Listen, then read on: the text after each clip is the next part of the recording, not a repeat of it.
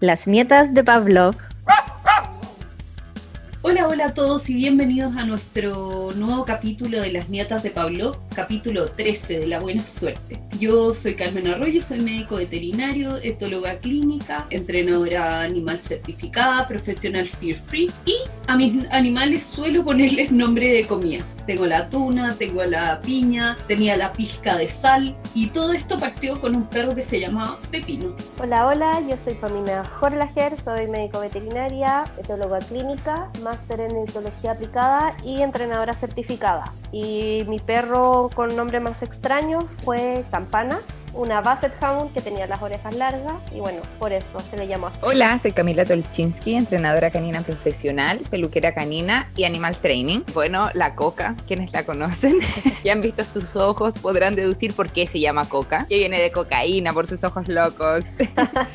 y como consejo hablando de nombres, no le pongan nombres de personas a sus animales. Ahí también tengo una historia. Cuéntala, cuéntala. Sí, cuéntala. Bueno, que la Sofía, mi hija, yo antes tenía un perro que se llamaba Sofía y cuando me di cuenta que iba a tener un hijo, que me gustaba mucho ese nombre, le cambiamos el, el nombre a la pobre perra. Después se llamaba Fifi, ya no escuchaba, así que daba lo mismo. Ni se enteró que le cambiamos el nombre. Lo más divertido es que las dos Sofías convivieron en la misma casa. Sí, durante un año. Así que tengan ojo qué nombre le ponen a su futuro perro. Ojo, La información entregada en este podcast está pensada para difundir conocimientos y ser usada de manera referencial. Las recomendaciones dadas son a modo general y pueden no ser aconsejadas en un caso puntual. Este podcast no reemplaza una consulta con un especialista conductual.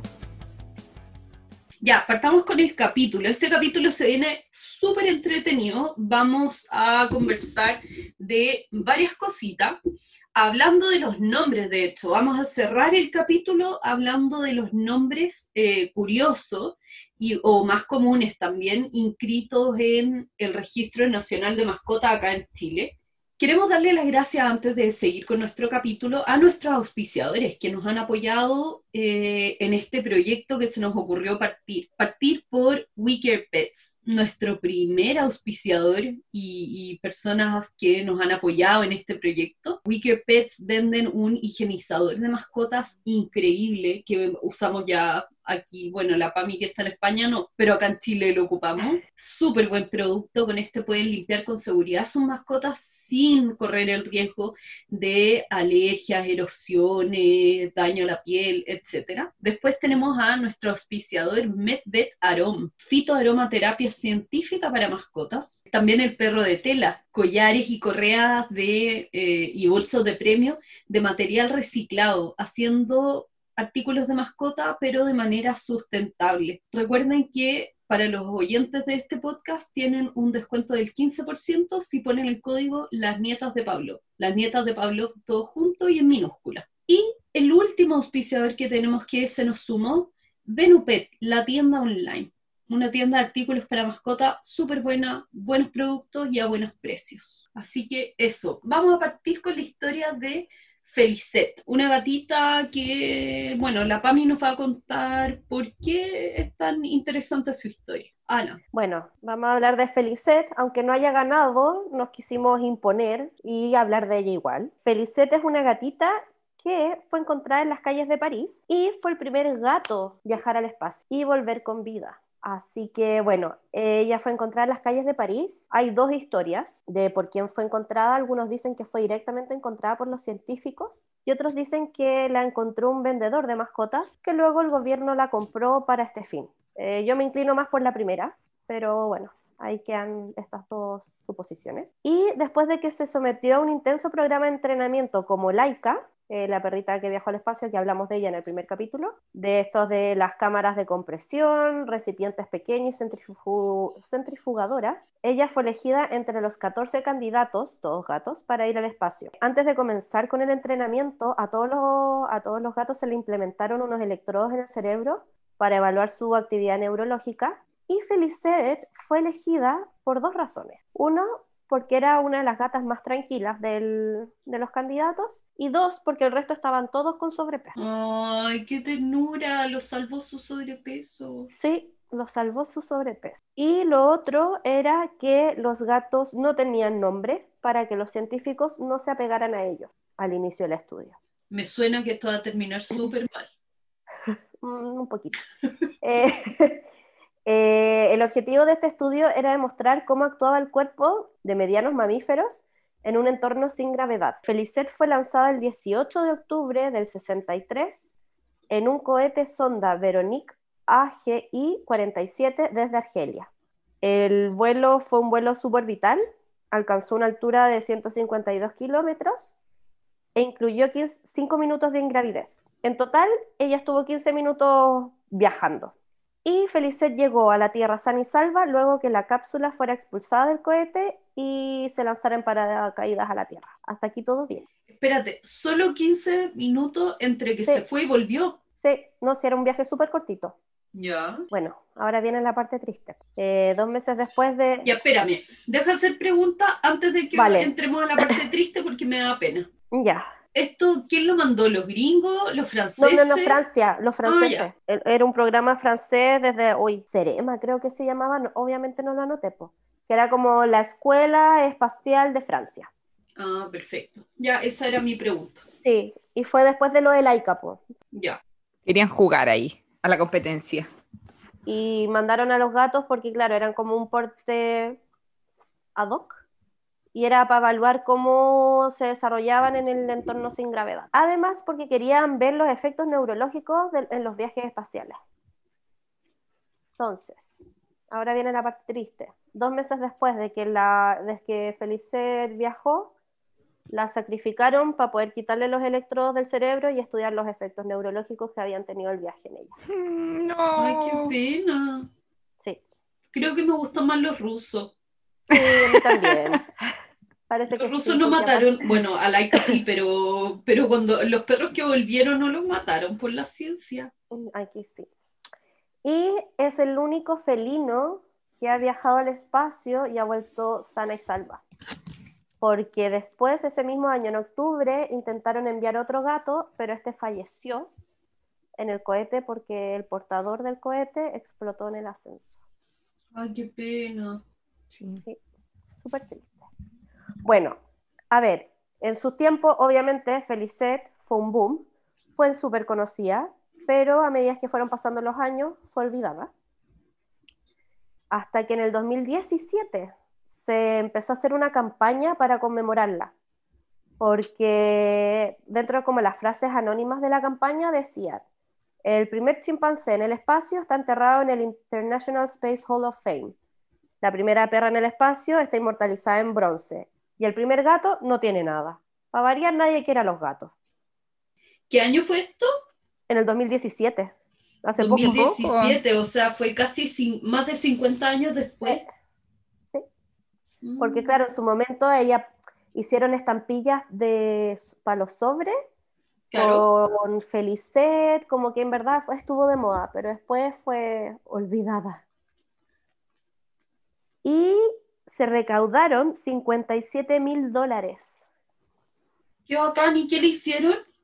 Se hizo una estatua de bronce que está, se encuentra en el Salón de los Pioneros de la Universidad Espacial Internacional de Estrasburgo, en Francia.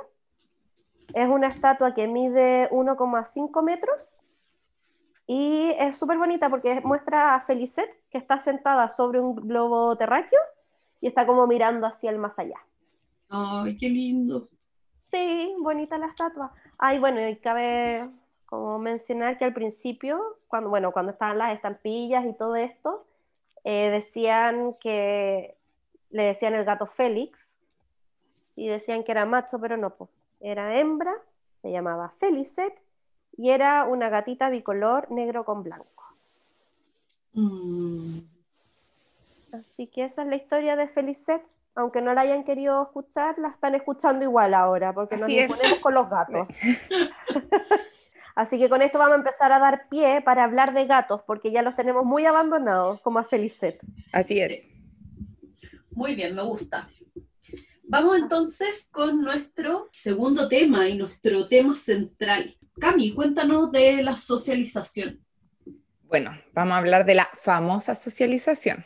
Te apuesto de que las personas que están escuchando y dice que van a tener un perro, ya le dijeron, preocúpate de socializarlo. O si ya tienen un cachorro, más de alguna vez le dijeron, ¿lo estás socializando? o si su perro adulto tiene un problema de comportamiento fijo, ya le dijeron, es que no lo socializaste bien. Entonces todos hemos escuchado mil veces esta palabra, pero ¿sabemos bien qué es esta tan nombrada palabra socialización y por qué es tan importante?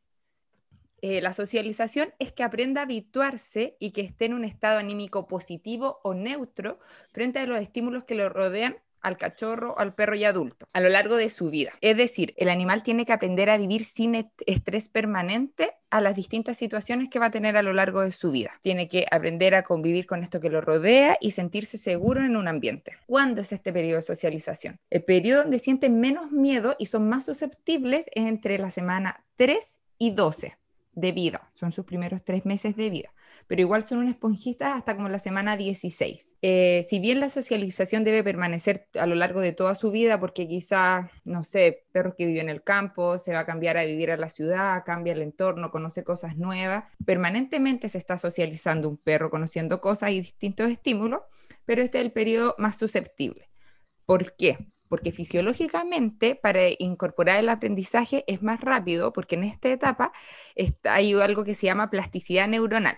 Esta propiedad natural y es, natural y funcional de las neuronas, que establecer comunicación entre ellas, pero esta está más eh, susceptible cuando son cachorros, eh, eh, generan una menor cantidad de cortisol, que hace que se recuperen más rápido a cuando sienten miedo, distintos estímulos, entonces lo ayudan a que, es como esta etapa de no sienten miedo. Pasa lo mismo con los niños. Entonces, fisiológicamente, fisiológicamente están más susceptibles a aprender cosas nuevas y que no generen miedo. Si bien también depende del individuo, hay perros que son más miedosos, perros que son más atrevidos, ahí también va cambiando en cada individuo. ¿Qué tiene que conocer un perro en este periodo? Todo lo que lo va, puede rodear a lo largo de su vida. Si bien no es presentar elementos y estímulos a las tontas y a locas, en este periodo debe conocer diferentes sonidos, vehículos, texturas, ambientes, personas, personas de distintas edades, tamaños, los niños que ya hablamos que son como un extraterrestre para las personas, distintos perros, o sea, para los perros, para las personas también. sí, para algunos también, sí. Yo apoyo ese comentario. bueno, tiene que conocer distintos perros de distintas razas, pero siempre toda esta presentación tiene que ser una buena experiencia, porque tampoco queremos sensibilizar a nuestro cachorro. Tampoco la idea es que inundemos al animal de que le presentemos al tiro el estímulo completo, o sea, primera vez que lo vamos a hacer que escuche un ruido fuerte, no le vamos a poner un fuego artificial profesional al lado. Vamos a ir de a poquito, una desensibilización progresiva. Y también esto depende del ritmo del cachorro y tenemos que aprender que para variar vamos a mencionar la palabra, que ya hablaremos de ese tema. Tenemos que aprender a leer nuestro perro, su lenguaje corporal. Porque este... ¿Qué? Perdona. Una pregunta para la gente que no, no sabe mucho sobre términos de entrenamiento. Eh, ¿Podríais explicar un poquitito lo de la inundación? Sí, la inundación es presentar el estímulo completo al tiro al perro como el ejemplo que di del fuego artificial. Eso puede ser una inundación. Hay perros que son menos sensibles, que no le va a pasar nada, y hay perros que se pueden sensibilizar al tiro. Exacto, es que lo importante decir de la inundación es que es un proceso por el cual, claro, como dice la Cami, se presenta el estímulo a intensidad completa que puede generar dos reacciones, o una sensibilización o una habituación. Y hay cosas en las que las hacemos por inundación. La inundación no siempre es mala. Cuando le ponemos un collar al cachorro, es muy rara que la gente que hace una aproximación progresiva, uno va y le chanta el collar. Y mientras no sea un estímulo demasiado ansiogénico, la mayoría de los perros esas inundaciones las toleran bien y se habitúan. Entonces, por eso ahí depende mucho y tenemos que aprender a leer nuestro perro. La idea es que el perro permanezca contento, interesado, alegre o en un estado emocional neutro cuando presentamos este estímulo nuevo, pero si empieza a mostrar señales de calma como lamerse los, lamerse los labios, bostezar, tener una actitud que tú te das cuenta que no es la actitud de tu perro, o empieza a mostrar eh, conductas de miedo, lo sacamos de esta situación, lo cambiamos por un juego, premio, algo que le guste y después volvemos a presentar este estímulo. Pero no abandonamos este estímulo, sino que si nuestro perro presentó una incomodidad, lo vamos a hacer quizás a más distancia, más despacito, pero con aproximaciones sucesivas, progresivamente. Lo vamos a ir presentando igual a este estímulo, porque no queremos que después sea un estímulo que le da miedo si ya presentó una incomodidad. Eh, pero algo muy importante es que no lo vamos a obligar. No va a ser, no sé, nuestro perro le tiene miedo a la cortina que se mueve con el viento. No vamos a ir y vamos a poner al perro adentro de la cortina y moverle la cortina en la cara, mira si no pasa nada. No, vamos a ir de poquito, de lejos, dándole premios, tirándole un premio para que se acerque con el juguete y de a poquito que él se vaya acercando, se va a dar cuenta que no pasa nada. Pero lo mismo, que él se puede acercar por su voluntad y se puede alejar de eso por su voluntad si él quiere. ¿Qué cosas tenemos que presentar? Más detalladamente, los ruidos, que sean de todo tipo. Ahí tenemos que jugar mucho con la imaginación, igual que con el enriquecimiento ambiental.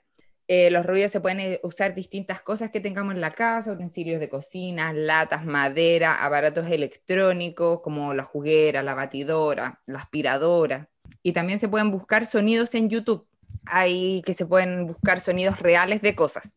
Primero va a ser, por ejemplo, a una distancia moderada y después de a poquito más cerca hasta que él puede, quizás puede en la primera vez el perro mostrar interés, no sé, están haciendo un jugo en la cocina y tú lo tenías en el living dándole premio y que esté escuchando esto como en segundo plano y él va a ir corriendo a conocer esto y le va a dar lo mismo.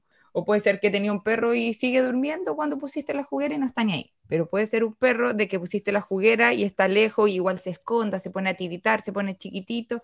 Y ahí es cuando más tenemos que trabajar estas cosas. Distintas superficies. Y ahí también trabajamos la propiocepción, que es súper importante porque los cachorros al principio tienen que aprender cómo coordinarse y a saber que tienen cuatro patas y las pueden mover de distintas maneras. Pasa mucho que los cachorros a veces no saben de su tren posterior y saltan y se pegan en las patas de atrás o no calculan, al, porque son como un poco brutitos, sobre todo algunos más que otros. Eh, entonces esto nos, nos ayuda a trabajar estas cosas podemos poner distintas cosas en el suelo, estas eh, cositas como de baño que son de plástico, otras pelúas, unas cajitas plásticas que pise, que se suba, que se baje, hay cosas que venden para la propiocepción, pero también las podemos hacer de manera artesanal. La cosa es que con sus patitas toque distintas texturas. A lo mejor hay personas que ya le ha pasado que su perro no quiere pasar en la calle por distintas superficies porque le da como nervio tocar esas cosas. Es para eso. Muchas veces a lo mejor se imaginan que la socialización era solamente conocer personas y perros, pero también está esta socialización de texturas, de que a veces no se nos imagina. Ya, y ahora entramos a las personas que tiene que tratar de ver personas de todo tipo, porque no es lo mismo que vea una mujer con un vestido al viento que se está moviendo o que vea un tipo alto con un gorro que le tapa toda la cara. Oye, antes de eso, espera, que quería agregar una cosa a lo de los sonidos. Que quería agregar que, bueno, no sé a quién se lo escuché, pero a veces cuando los perros se ve que son como muy miedosillos, que ellos mismos generen el ruido para que como que vayan dándose cuenta que en verdad no pasa nada y que como él tiene el control de la situación. Cuenta el ejemplo de la lata, Carmen. Esa es una técnica que yo se la aprendí también, no sé a quién, porque mi propia perra tenía problema con ciertos sonidos metálicos sobre todo y con los globos, con las explosiones, con cosas así. Y empezamos con un trabajo de desensibilización progresiva, pero que aparte incluía que ella fuera la que generara los ruidos. Entonces, por ejemplo, el trabajo que hicimos con los globos fue partir de globos muy chiquititos, desinflados, que ella aprendiera a reventarlos, porque cuando están desinflados y miden, no sé, pues como 10 centímetros, en el fondo eso no revienta fuerte. Y después ir aumentando el tamaño y con eso aumentaba la tensión del globo y el sonido de la explosión, pero ella lo generaba. Y también con latas, que ella se subiera y manoteara latas para generar el sonido y andó súper bien porque en el fondo a ella le daba la seguridad de ella controlar el ruido.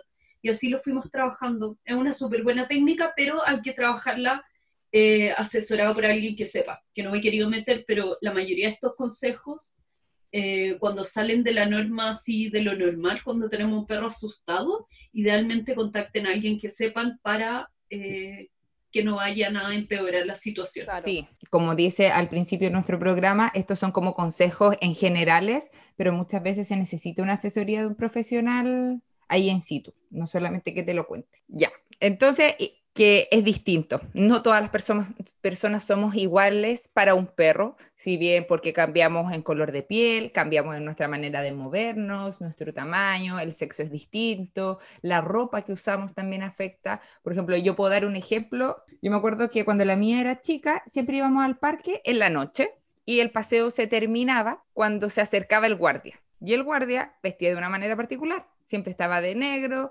eh, ocupaba como un abrigo y estos típicos zapatos como de suela que suenan. Entonces aparecía esta persona que decía que el parque iba a cerrar y la mía empezó a odiar este tipo de personas. Entonces nos topábamos de repente con una persona vestida parecida o con zapatos que sonaban parecido. A mí me costó descifrarlo y ella le ladraba. Y después fue así como, mm, eh, coincide de que esta persona se parece mucho a la persona del parque. Entonces, lo mismo que hablábamos cuando lo del paseo, que no terminara como con ciertas cosas siempre igual, los mismos patrones de término de paseo, pasa lo mismo. Por ejemplo, estos zapatos que suena de sensibilizarlo, las personas con abrigo negro que a veces pueden parecer una sombra para el perro. Y si más encima esto está emparejado con algo negativo, se pueden sensibilizar estas cosas. Seguimos, los niños. Es súper importante trabajar el tema niño-perro porque los niños, ya hemos hablado que son como un extraterrestre, que los perros no lo ven igual que una persona, corren distinto, se mueven distinto, lo hablamos en el capítulo de niño-perro. Son buenos para gritar. Sí, entonces ahí sobre todo tener cuidado de que no haya una sensibilización por inundación, de que no sé, vais paseando y pasaste por un parque de niños y que todos los niños se acerquen corriendo a saludar al perro. Hay un perro sensible puede quedar traumado y chocado con eso. Pero sí es importante acercar los perros a los niños, aunque no pensemos que vamos a tener niños después. Porque así se hace más fácil el ingreso de un nuevo mini ser humano a la familia cuando uno ya lo ha trabajado desde antes. Sí, pues por ejemplo, a mí me pasó por la Lu con sus miedos y fobias españolísticas. Mi pololo tiene dos hijos pequeños. Entonces, al principio, la Lu lo pasaba pésimo. Hasta que ya se dio cuenta que eran dispensadores de comida y ahora los ama. De hecho, les hace la misma fiesta que nos hace nosotros cuando los ve llegar. Mm. Así que sí, hay que ir ahí de a poquitito socializando a los perritos. Bueno, y ahora nos metemos en la parte más compleja de la socialización, que es perro con perro. Lo dejé para el último porque era de la que más íbamos a hablar. y entonces aquí nos metemos en un ambiente difícil porque, como dije antes, el periodo de socialización más importante es hasta las 12, 16 semanas, que son 3, 4 meses del cachorro. Y al principio el veterinario nos dice no puede salir ni juntarse con nadie hasta que cumpla todas sus vacunas y eso es como a los cuatro o cinco meses. Entonces nos perdemos esta gran ventana de socialización. Ya, vamos a partir de la base de que un cachorro no se puede separar de su camada mínimo eh, desde los 60 días de los 60 días en adelante, no a los 45 días como lo hace la mayoría de los malos criadores o personas que crían en su casa y que quizás ya están chato con nueve cachorros, 10 cachorros y que el veterinario le dijo ya 45 días está bien. No, mínimo 60 días. Hay lugares, por lo que me soplan aquí por interno, que están diciendo 90 días.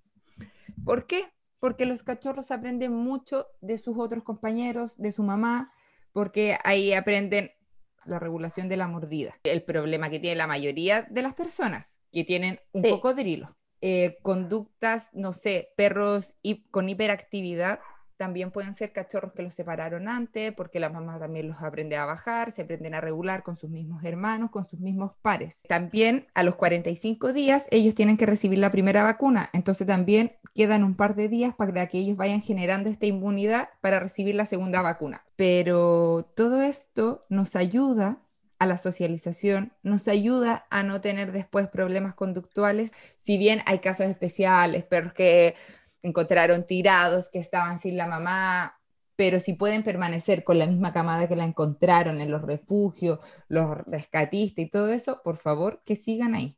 O buscarles mamá nodriza, porque por ejemplo pasa no solo con los perros, con los gatos que uno cría a mano, es súper difícil que estos animalitos después sean relativamente normales, porque su impronta, su fijación es más con nosotros que con sus pares. Entonces, tienen conductas indeseadas y no van a saber comunicarse bien. Entonces, siempre que uno se encuentre un animalito ya sea de días o que creemos que tiene un mes más o menos, intentar conseguirle una mamá nodriza con hermanitos para que puedan aprender a ser la especie que son. Así es. A veces la gente piensa, no, antes esté conmigo, más apego va a generar. Es que ese apego después no va a ser sano. Ese es el problema. Entonces tienen que estar con su camada. Y sí, o sea, de los cachorros en general es averiguar bien cuándo vas a tener un cachorro, en el sentido de averiguar bien si es que están con la mamá, porque te pueden decir que está con la mamá, va a estar con la mamá hasta los 60 días, pero en verdad no es tan así porque los hermanos se los van a llevar a los 45 días y el cachorro al final lo van a dejar en una pieza. Entonces, intentar ser bien catete en ese sentido cuando vas a adquirir al cachorro y buscar, ya sea si vas a adoptar o vas a comprar, en el caso de comprar, criaderos responsables y en el caso de adoptar también algún refugio o personas que quieran dar en adopción responsables y no que se quieran deshacer de los cachorros eh, lo antes posible. Como dijo la Cami, es súper importante que el periodo de socialización de cachorro parte aproximadamente a las 3, 4 semanas y se mantiene hasta más o menos los 3 meses. Entonces, si te entregan a tu cachorro de 2 o incluso de 3 meses, como se está haciendo en Europa, en Estados Unidos, que es la recomendación actual internacional, ustedes se fijan que la parte eh, fuerte de la socialización son los criadores los que deberían hacerlo. Y por criadores me refiero a no solo criaderos de razas, sino a la gente que cría estos cachorros en fundaciones, eh, como rescatistas, como criadores y defensores de una raza. Ellos tienen que hacer esta pega de mostrarles diferentes personas, de eh, mostrarles perros, mostrarles texturas, objetos, etcétera. Sí, pues, y ahí está la socialización temprana que deberían hacer estos criadores, porque muchas veces son gente que no saben, pueden estar cruzando perros enfermos, pueden estar cruzando perros con problemas, por ejemplo, la reactividad por miedo y agresividad es hereditaria hasta en tres generaciones, entonces después vamos teniendo cachorros con problemas. Y aparte, una persona que no sabe de socialización temprana, que simplemente tiene a los cachorros y tiene a los cachorros ahí tirados en un canil 45 días hasta que los entrega, vamos teniendo cada vez perros con más problemas. Y el problema es que perros con problemas son después perros abandonados en el patio, perros abandonados en la calle, tenencia no responsable, en la socialización temprana, por ejemplo, que es alrededor de las tres semanas de vida, en que los cachorros tienen respuesta de sobresalto, es decir, si nosotros metemos un ruido, los cachorros se sobresaltan, pero todavía no tienen las vías neuronales del miedo. Súper importante eso, porque como no tienen miedo, pero sí se sobresaltan, esa es una etapa en la que nosotros como dueños de una camada de cachorros o responsables de una camada, podemos estar generando situaciones en donde metemos ruido y los ayudamos a que el perro se recupere, porque como no siente miedo, la reacción natural es siente un ruido, se sobresalta y va a investigar. Ahora, eso como consejo es un consejo que tiene que ser hecho por gente que sepa, porque tenemos que evaluar si efectivamente están en esa etapa, porque todos los perros y todas las camadas y las razas varían mucho y los mestizos más todavía porque hay una variabilidad genética mayor, puede ser que ese periodo no sea las tres semanas y sea las cinco semanas. O sea, las cuatro semanas y es un periodo muy cortito. ¿Y qué pasa si yo digo, ah, no, están en ese, y me pongo a tirar así como tapas de olla al suelo? Y mis perros ya tienen las vías de miedo. Voy a estar sensibilizándolo arriba, no voy a estar trabajándolo. Por eso es importante el conocimiento y asesorarse por gente que sepa. También quería agregar una cosa, que esto también hay que tener cuidado cuando llevamos a los cachorros a los caniles porque puede ocurrir lo mismo, como decía la Carmen, es preferible que tengan eh, relaciones cortas con algunos perros, pero positivas, de calidad, que llegar y decir, oh, ya, mi perro necesita conocer eh, otros perros, ya tiene sus vacunas al día, ¿qué vamos a hacer? Vamos a ir un fin de semana al canil para que conozca perros. ¿Qué cachado lo invasivo que es entrar ahí? Sobre todo para un perro que recién está conociendo eh, como la libertad. Entonces, eso. Y lo otro que quería agregar como entrenadora y como veterinaria, que en general aquí siempre vamos a tener un choque, porque el veterinario clínico te dice, te dice, no, no lo saques, tu perro tiene que estar en una burbuja, poco menos, pero por un tema de enfermedades. Entonces tenemos que equilibrar el tema de la precaución de las enfermedades con la salud mental de nuestros perros. ¿Qué hacer si nuestro veterinario nos dijo que no podemos sacar a nuestro perro hasta 10 días después de terminar el periodo de vacunación? Lo podemos juntar con perros conocidos de amigos, pero que sepamos que esos perros están sanos, tienen sus vacunas al día y que son sociables y que nuestro perro va a tener una buena experiencia va a tener un aprendizaje positivo de juntarse con otro perro. Entonces la idea es que, como ya lo hemos dicho muchas veces, que estas presentaciones sean de calidad. Eh, también puedes invitar amigos a tu casa, amigos que sepan que tienen perros, que lo va a pasar bien jugando, de que quizás sean de un tamaño parecido, pero ahí también depende de cada individuo del cachorro y del otro perro. Y ahí entramos a lo mismo que hemos repetido 100 veces, tenemos que aprender a leer a nuestro perro, que nuestro perro lo esté pasando bien en este momento. A lo mejor si es primera vez que va a ver un perro, lo más probable es que al principio se ponga como un poco tímido, lo podemos sacar de la situación. Si él se quiere volver a acercar por su voluntad, lo dejamos y de a poquito va a ir enfrentando estas barreras de miedo. Y hay que ser como que eso da para un tema también completo de cómo interactuar y cómo ayudar a nuestro cachorro a interactuar con otros, porque y ante la socialización completa, nosotros tenemos que convertirnos en un discriminativo, en el fondo como la señal de que nada va a pasar si estoy contigo, ¿ya? Una mala socialización, ¿qué le va a enseñar a mi perro? Le va a enseñar a que yo lo expongo a situaciones que le dan susto o que lo ponen nervioso. Y yo eso es justo lo opuesto que yo quiero que conozca a mi perro. Por ejemplo, les cuento el caso, yo la piña cuando ella llegó, yo estaba además de con una depresión horrible, tuve una crisis de una hernia en la espalda y tuve que pasar un mes y medio en cama, casi sin moverme. Después vino aquí en Chile el estallido social, con todo lo que implicó, eh, toques de queda, problemas de movilización, etc. Y después una pandemia. Básicamente esa ha sido la vida de la pobre piña en estos dos años. Pero yo me preocupé que la piña, las pocas experiencias que tuviera diferentes, fueran positivas entonces, la piña no fue a Papi Play, que es algo que recomiendo, pero no fue a Papi Play.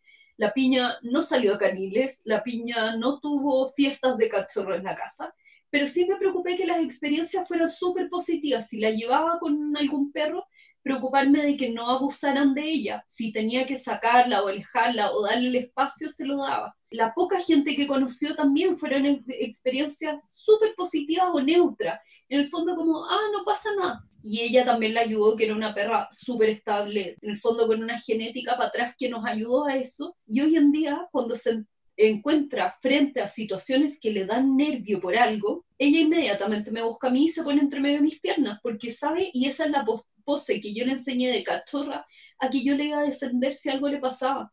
Entonces eso le da la seguridad de que a todo se puede enfrentar y después de unos segundos se va soltando y va diciendo como, ah, no pasa nada, lo mismo que cuando me mostraste una cabra cuando tenía tres meses. Entonces probablemente no le mostré esta situación y no la socialicé a esto, pero como hice un trabajo tan metódico, lo poco que hice con ella de cachorro le dio esta base para poder superar situaciones nuevas. Y eso es lo que buscamos también. Sí, pues nosotros ser así como este pilar de confianza para nuestro perro.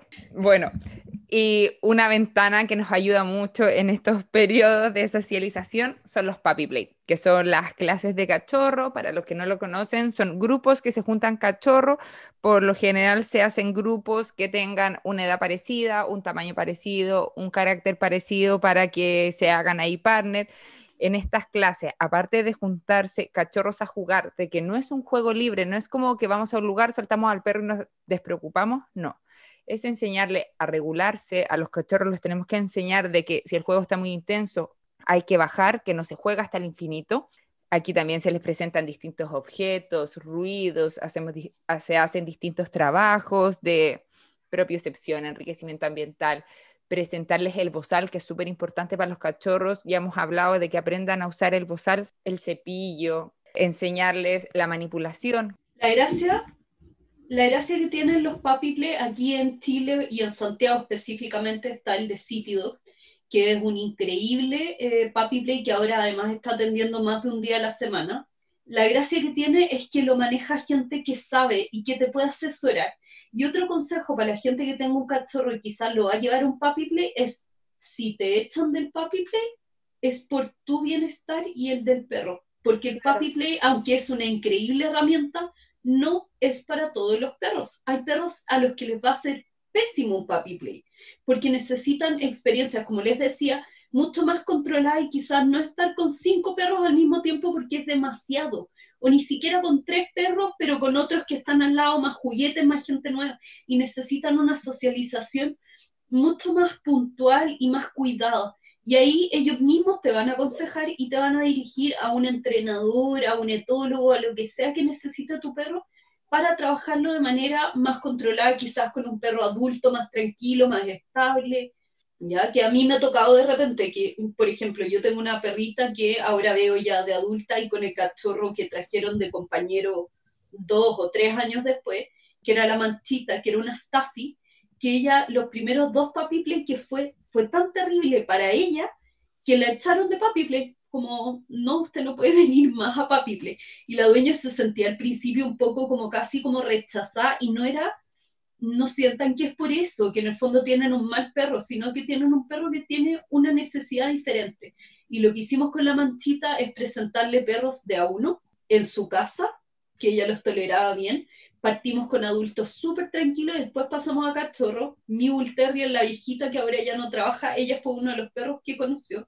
Y ahora la manchita es una perra súper sociable con perros y pasea bien y no tiene problemas, pero para ella el puppy play era demasiado para su nivel y para para ella como individuo. No ir con una expectativa tan alta, porque si ustedes ven las fotos de los puppy play, pucha, van a ver a los perros jugando, haciendo cosas, y a veces te va a tocar de que fuiste, tu perro está tímido y te va a tocar estar toda la clase del puppy play en un rincón adentro de un canil y tu perro viendo al resto detrás de esta barrera que sabe como que no pasa nada.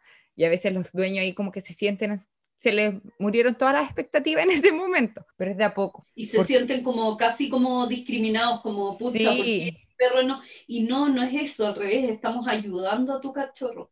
Entonces recomendamos los Puppy Play, eh, los de la ULI, de City Dog. Vamos a dejar cuando subamos esto eh, la página la información. web. Sí, porque tiene dos artículos súper buenos en su página web que yo los estuve leyendo y hay varias cosas de las que dije que las saqué de ahí como bibliografía. También está el de Don Cam, que es uno. Están haciendo Duncan, la Elena y el Mati en su casa. También Papi porque también hay diferencia entre estos puppy play y cursos de cachorros, que son un poco diferentes.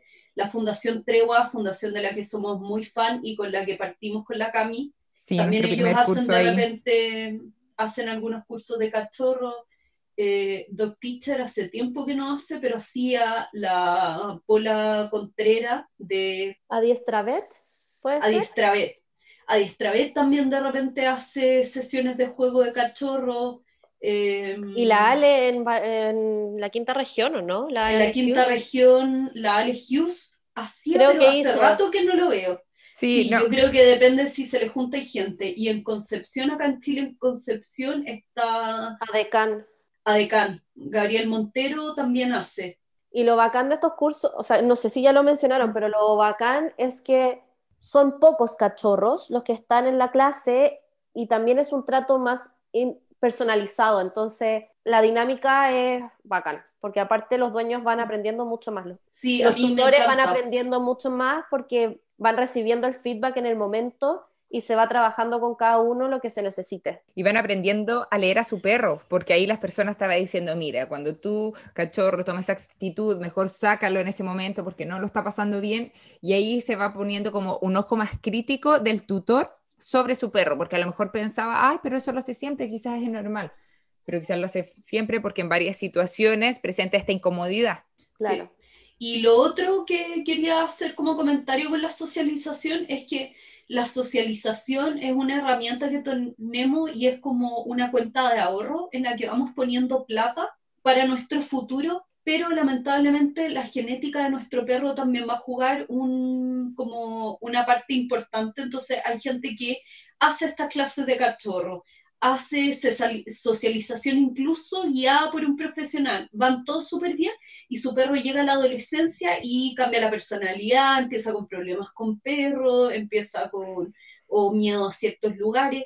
Y también hay un componente genético que es importante y que en la socialización no lo es todo, pero lo que hacemos es llenar esta cuenta bancaria para que cuando llegue el minuto de sacar nuestra plata tengamos la mayor cantidad de fondos posible. Pero puede ser que una carga genética, lamentablemente una selección hecha a propósito o, accidentalmente, haga que se nos dispare esto y podría haber sido peor. Sí, pues entonces eso va a ir, puede afectarlo para que no crean que eh, es todo. Lamentablemente el comportamiento canino y el comportamiento en general es algo súper complejo y multifactorial. Entonces lo que estamos haciendo es tratando de darle las mejores probabilidades a mi perro para que salga bien. Así como hay gente que no hace ni una socialización, deja a su perro encerrado en el patio y tenía una genética tan espectacular que salen unos perros súper estables y después uno dice, ¡ah, cómo, qué? rabia! ¿Por qué? ¡Qué suerte ese perro! Varios estudios también hablaban que hay un periodo de miedo que dicen que entre los 6 y 8 meses promedio el cachorro eh, tiene un aumento muy abrupto de cortisol, por lo cual está expuesto a sentir más miedo. Sí, y, y no es un periodo grande, son periodos cortitos de miedo que duran en general aproximadamente una semana, pero pueden durar más tiempo pueden tener hasta cuatro periodos de miedo durante su adolescencia. Sí, entonces, por lo mismo que decíamos antes, la socialización es como durante toda su vida y si vemos que a lo mejor a estímulos que antes eran neutros, ahora está presentando a tener un poquito más de ansiedad, si ves que va en aumento, llamar a un profesional para que te guíen cómo trabajarlo mejor, pero que al final la socialización no solamente es ese periodo, sino que es a lo largo del tiempo. Eh, hay evidencias que dicen que los cachorros no socializados a lo largo de su vida pueden presentar más problemas conductuales y niveles elevados de agresividad, eh, porque si no están socializados, al final estos perros no se sienten como cómodos con el mundo que los rodea y tienen dificultad para adaptarse a distintas situaciones. Y algo muy, muy, muy importante que hay que destacar con muchos signos de exclamación es que el miedo no se refuerza. Y lo mismo que si nuestro perro se quiere esconder porque siente susto, dejémoslo dejémoslo que vaya a un lugar seguro. No, no lo tiremos más al choque, así como no te escondas ahí, anda y sale ese ruido. Sí, lo peor que podemos hacer es no dejarle escapatoria cuando se sienten, cuando sienten miedo. Sí, y no obligarlos a socializar, sobre todo en caniles. Si no quieres jugar con otro perro, no obliguemos esta interacción que al final puede generar más problemas conductuales a lo largo. Tengo aquí una tablita que dice las categorías en las que puede estar tu perro en, en sociabilidad, que es que puede ser social, tolerante, selectivo y agresivo. Tiene como estas cuatro divisiones.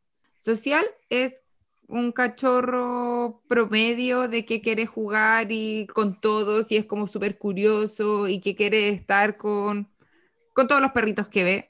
Un cachorro normal promedio, por eso dije, no todos los cachorros.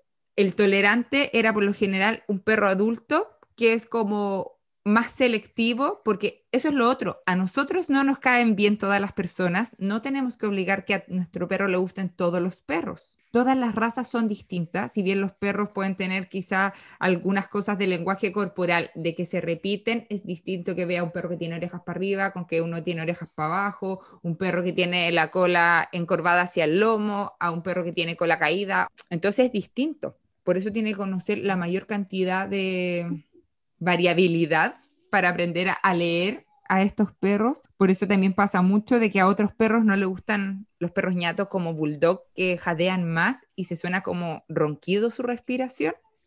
Como si fueran gruñidos. Sí, ya. Entonces después está el selectivo, que es como un perro que le gustan algunos perros y algunos tipos de juego y el típico que te dice, no, con este perro juega súper bien y este otro perro no lo quiere y pelea. Y el otro, el agresivo, que al final no le gusta a ningún perro y va al choque con todos. Y esas eran como las categorías donde podemos clasificar a nuestro perro. La mayoría está intolerante, que ahí sería como un perro normal, igual que nosotros, no nos gustan todas las personas, no podemos obligar a nuestro perro que le gusten todos los perros, siempre hay que entender eso, y tampoco tenemos que obligar a nuestro perro que quiera jugar, hay perros que no les gusta jugar y no van a ser felices en un parque de perros donde todos están corriendo como locos. Tal cual.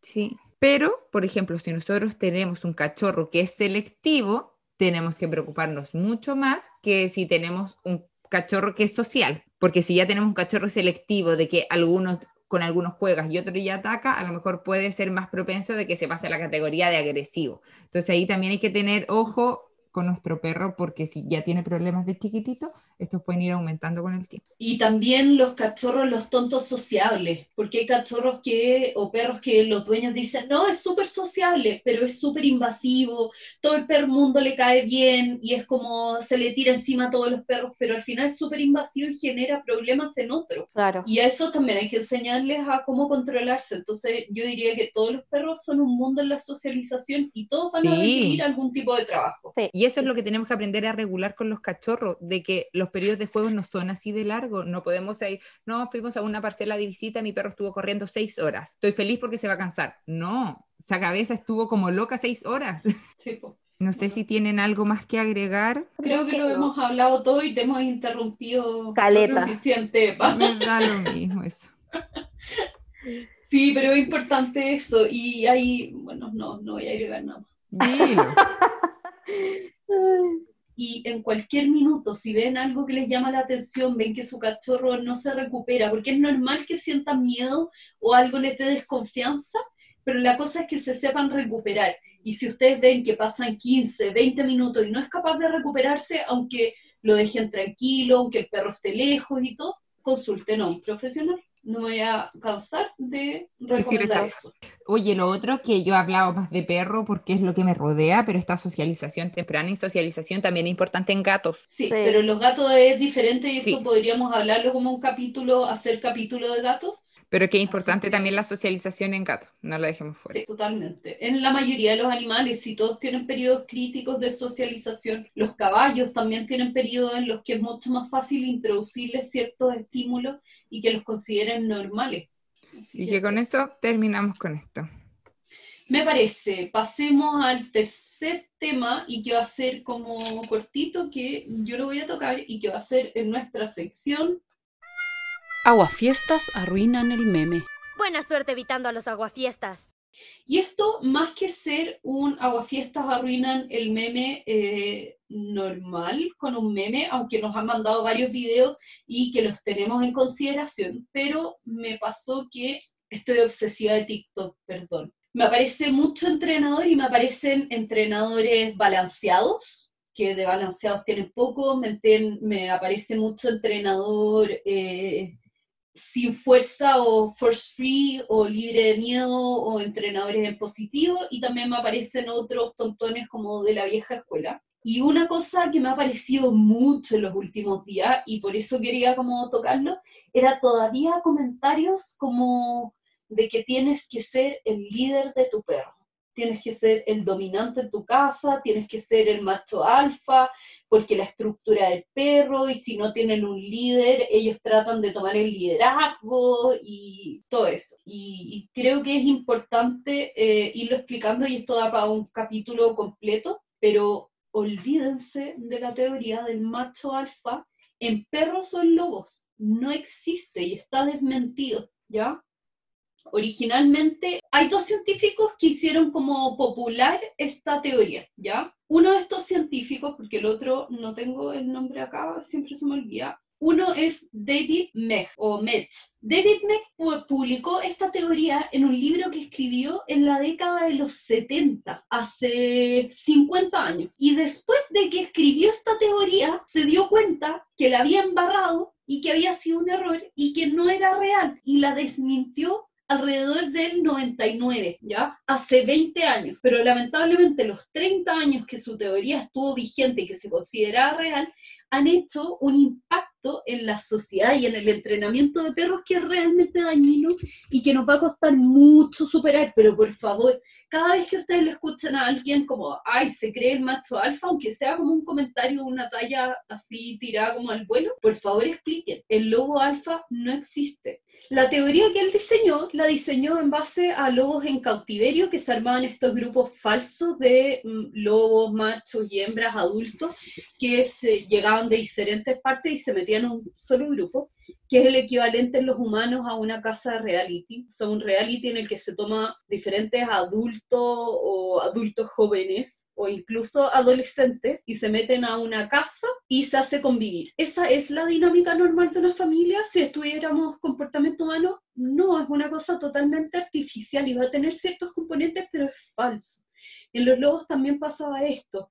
Las peleas, por ejemplo, que, se, eh, que él describía como por el rol de dominante y todo, eran súper falsas porque era una situación estresante y puestos lobos que no correspondían juntos. Y después todos sus estudios posterior a eso, que fueron estudios de lobos en su ambiente eh, natural, por ejemplo, se estudiaron en el Parque Yellowstone, en Alaska, en diferentes partes del mundo donde hay lobos, se empezó a ver que las dinámicas de lobos son muy, muy diferentes, partiendo porque los grupos, las manadas de lobos son exclusivamente familiares. Son un padre y madre que crían a todos sus cachorros. Y cuando hay más adultos en el grupo, son hijos de esta pareja que se quedaron con ellos. Eh, grupos adolescentes, adultos que no quisieron formar su manada. Y en el minuto que uno de los hijos quiera formar su grupo, simplemente se aleja y se va a buscar otro lobo, como para formar pareja. No hay estos conflictos. Y este liderazgo es mucho más un liderazgo como benevolente y en el fondo más relacionado a los grupos familiares que nosotros tenemos. Entonces, por favor, eliminemos esta teoría. Nadie, ni siquiera los lobos, dominan por la fuerza y por el abuso y todo. Eso nos convierte no en un líder, sino que en un matón. Tal cual. Así que eso, les voy a dejar igual varios como artículos que hablan de David Meg y todo el trabajo que ha hecho después de darse cuenta la embarradita que se mandó con esta teoría y lo nefasto que ha sido para eh, el estudio o, la cultura popular en torno a los lobos y en torno a los perros, que es súper, súper importante como interesante y, importante de entender. O sea, el tratado incluso de que su libro se deje de vender y se retire de como bibliotecas y todo. O sea, ese punto está como en contra de lo que él mismo escribió. Es heavy eso, porque eh, es heavy que él mismo, después de tanto tiempo y bueno, de los estudios y todo eso, haya desmentido su primer estudio y que la gente pase eso por alto. Es como... que se leyeron el primer capítulo. claro, solo se fijan en el primer capítulo y, el y la temporada final no existe. Y cuando uno trata de como argumentar que hasta incluso el mismo investigador se dio cuenta de que lo que él postulaba no era real, te dicen casi como, ah, estáis mintiendo, no sé qué, y es como, uff. Bueno, y es lo que le pasó, lo que le pasó al CM, que se leyó también el primer capítulo nomás, el primer libro. Claro. No se volvió a actualizar. Exactamente, así que eso era. Era un comentario un poco como corto, pero pero yo creo que es súper interesante. Después podemos ir abundando en otras partes y todo, pero, pero sí, es súper como es interesante y es importante irlo aclarando, porque hay tanto como en el fondo trabajo en torno a esta idea que es falsa. Es el equivalente a los antivacunas, aunque ahí tiene la diferencia de que el investigador original sabe que falsificó datos ese médico lo sacaron, le quitaron la licencia de médico, no puede investigar, no puede ejercer, no puede nada. Y la gente ahí sigue citando un estudio que es absolutamente El ciego que no quiere ver. Así es. No hay peor ciego que el que no quiere ver. Exactamente. Pero de nuevo, como lo hemos postulado en otros capítulos, hay que eh, cambiar esta idea no criticando tanto, sino que explicando la base de... Claro, teniendo los fundamentos para derribar estos mitos. Siendo propositivos. Para cerrar el capítulo, entonces nos vamos a ir con la noticia de esta semana.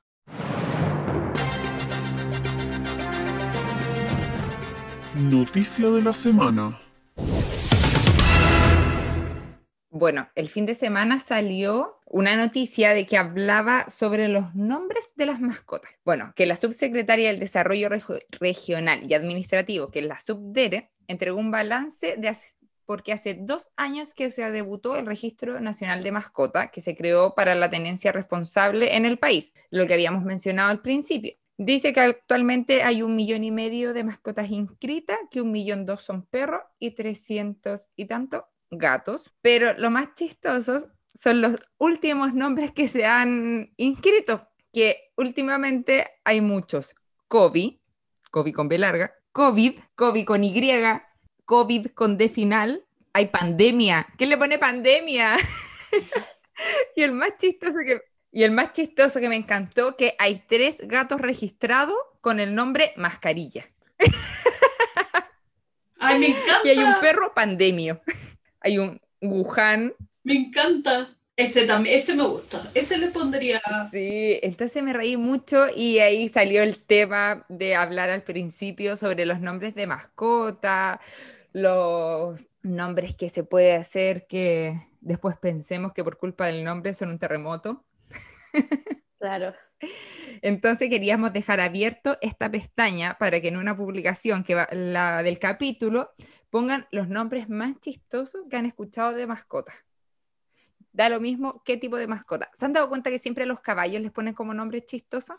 Sí. Es que sobre todo los caballos de los caballos de carrera. Como para llamar la atención. Sí, pues, y hay nombres y súper políticos y divertidos y hay de todo. po. Qué chistoso eso. Yo me río tanto.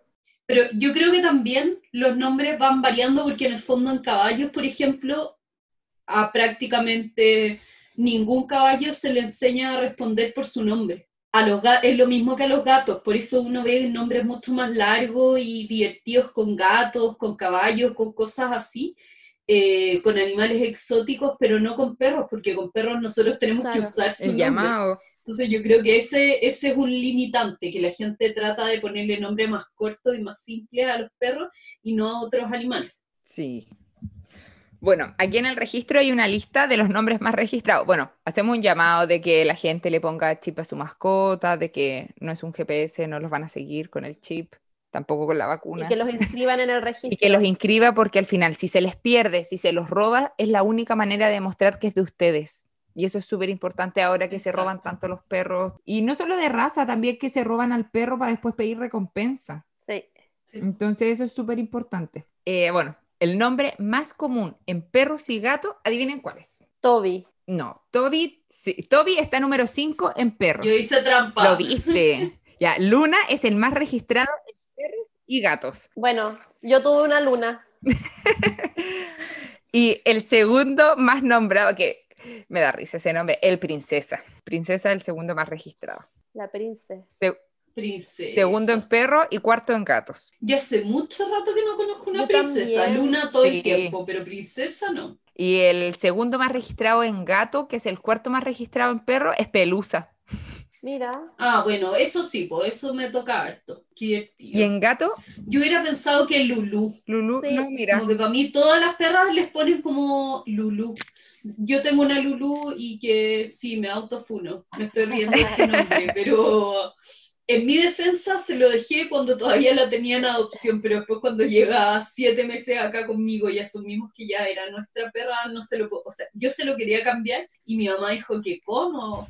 Hola mamá, ahora que nos está escuchando, mi mamá por fin nos está escuchando, les cuento. Mi mamá decía que como él se lo íbamos a cambiar, que ya tenía, se sabía su nombre y todo, así que ahí quedó con el nombre Lulu. Bueno, no, te puedo contar que en los primeros 10 no está Lulu. Sí, pues sí lo vi. Y ¿sabéis cuál me llamó la atención a mí? Niña. Nunca conocí una niña. Niña. Yo sí. Ah, yo sí. Yo no conocí a niña de nombre. Niña y Nina. Nina sí, pero niña no había conocido ni uno. Sí, mi abuela a alguna de nuestras perras le quiso poner niña y después le cambiamos el nombre, porque no nos gustaba. Sí, ¿ustedes qué nombres raros les ha tocado trabajar con perros? Ahora estoy trabajando con un cazuela. Me encanta. Me encanta, qué buen nombre. Súper buen nombre. Pero como se lo estaba enseñando para el llamado casu. Así como más, más cortito. Pero se llama cazuela. Me encanta. Nos deben estar escuchando. Me encanta, es que me gustan, me gustan mucho los nombres de comida. En el hotel de la Malú, en Westy Hotel, les mandamos un saludo si ella nos escucha. Eh, tienen un perro en hotel que se llama Patacón. Patacón. Lo encontré increíble el nombre, Está bueno. Patacón, me encantó. Sí. ¿Qué otro es bueno? ¿Cuál he tenido chistoso? Bueno, Balboa me gustó, Balboa me gustó, pero no se lo pondría, siento que iría a la pelea Puede todo el rato. Al choque. Sí. Hoy no tengo como ningún nombre que haya venido de hotel o de guardería que me haya marcado así como el nombre raro. Me- Mm, hay no perros que siento que su nombre no les combina con su cara y al final les digo por el, les pongo un sobrenombre. Yo tengo ahora una que le puse araña. Yo, que se sube por todas partes, de verdad es que es como una arañita. y más encima es chica, negrita, así que le digo araña, Me gusta. porque no- su nombre no le combina. Le diga mejor araña. ¿sí? bueno, y con eso vamos cerrando el capítulo. ¿Alguna recomendación que quieran hacer? No, pero ah, yo quería hacer una mención a la página que tú viste la otra vez de eh, Does the Dog Die? Ah, alguien nos pidió esa página hace unos días también. Es muy buena. ¿La usaste? Sí, me acordé de ella porque ahí me apareció como una película para ver que era como una pareja que se va a acampar con su perro y eh, vienen unos asesinos seriales y los persiguen. Y vi, el vi que apareció el perro y dije, ah, este perro muere. Y Pablo me decía, ¿pero por qué dices eso? Y yo, porque siempre mueren. Dije, no quiero verla, no quiero verla. Dije, pero a ver, ah, la página de la Carmen. Y me metí y sí, pues, muere, obvio, y terrible. De hecho, ahí salía como muere y fue como, no, ni cagando veo esto, ya, ni siquiera me voy a saltar esa parte, no, simplemente no la voy a ver. Increíble recomendación. Sí, súper buena. Acuérdense, Does the Dog Die? D-O-E-S-T-H-E-D-O-G-D-I-E. S. Sí, punto com. sí. ¡Eh! ¡Por fin! Costó, Ya, costó. Does the Dog Die? Bueno, que yo la noticia la quería hacer por otra que había visto eh, que me había salido en internet, pero no alca- alcancé a ver el documental, que no sé si ustedes lo vieron, que se llama Mi Maestro el Pulpo, que está en Netflix. No, pero la tengo anotada como película para ver. Ya, yo también la, Ah, la tengo notada. la quiero ver este fin de semana y a ver si la próxima semana le hablo, porque leí la noticia y es súper interesante, porque es un tipo, un, creo que era científico, que quedó cesante y se puso a bucear y encontró un pulpo. Y dijo, ¿qué pasa si yo por 365 días seguidos voy a ver este pulpo? Así como si iba a lograr tener una interacción. Y de eso se trata. Y creo que es súper buena porque me lo recomendaron. Así que no alcancé a verla para hablarles de eso, pero si la vemos todos juntos, podemos comentarla la comentamos. Ay, podemos comentarla. Por primera vez, no, no por primera vez, pero les tengo una recomendación que está en español, que es el libro ¿Cómo nos aman los perros? How Dogs Love Us, que es de Gregory Burns, que es un científico, que es el primer científico en estudiar el cerebro de los perros despierto, entrenándolos para que se metieran voluntariamente a un resonador magnético. Es súper lindo el, libro. El último capítulo me lo lloré, o sea, de hecho ahora me estoy acordando y se me están llenando los ojos de lágrimas. Eh, es un libro en inglés, pero ya está la traducción eh, al español. Dogalia, la editorial Dogalia lo tradujo. Eh, es un libro súper lindo, sobre todo para gente que quizás no está metida en el área científica, porque yo creo que la gente que nos gusta los experimentos y la ciencia y todo, yo me habría gustado que fuera un poco más ñoño el libro y nos diera más datos duros, pero, pero creo que es un lindo libro para que se lo lea cualquier persona, súper interesante, eh, es lindo, es fácil de leer, está en español, está en inglés y también está disponible como audiolibro en Audible. Así Buena, que bacán. eso, si les interesa, súper, súper lindo. Yo lo tengo en español y también me lo, lo escuché manejando en audiolibro y súper lindo. Es una recomendación que se las dejo. Como para ir aprendiendo que no somos tan diferentes a nuestros perros, pues, y cómo funciona eso. Y son, ellos fueron, que fue el dato que dejé como para San Valentín el domingo, ellos fueron los que vieron que los perros, por ejemplo, cuando olían a sus personas Ah. versus otra persona, había una activación de los centros de recompensa en el cerebro del perro, es decir, entienden la diferencia entre sus personas conocidas y desconocidos. Así que esa es mi recomendación. Y con eso cerramos el capítulo. De nuevo, gracias por escucharnos. Si tienen alguna recomendación, por favor, escríbanos, eh, recomiéndenos a más gente. Queremos llegar a la mayor cantidad de gente posible.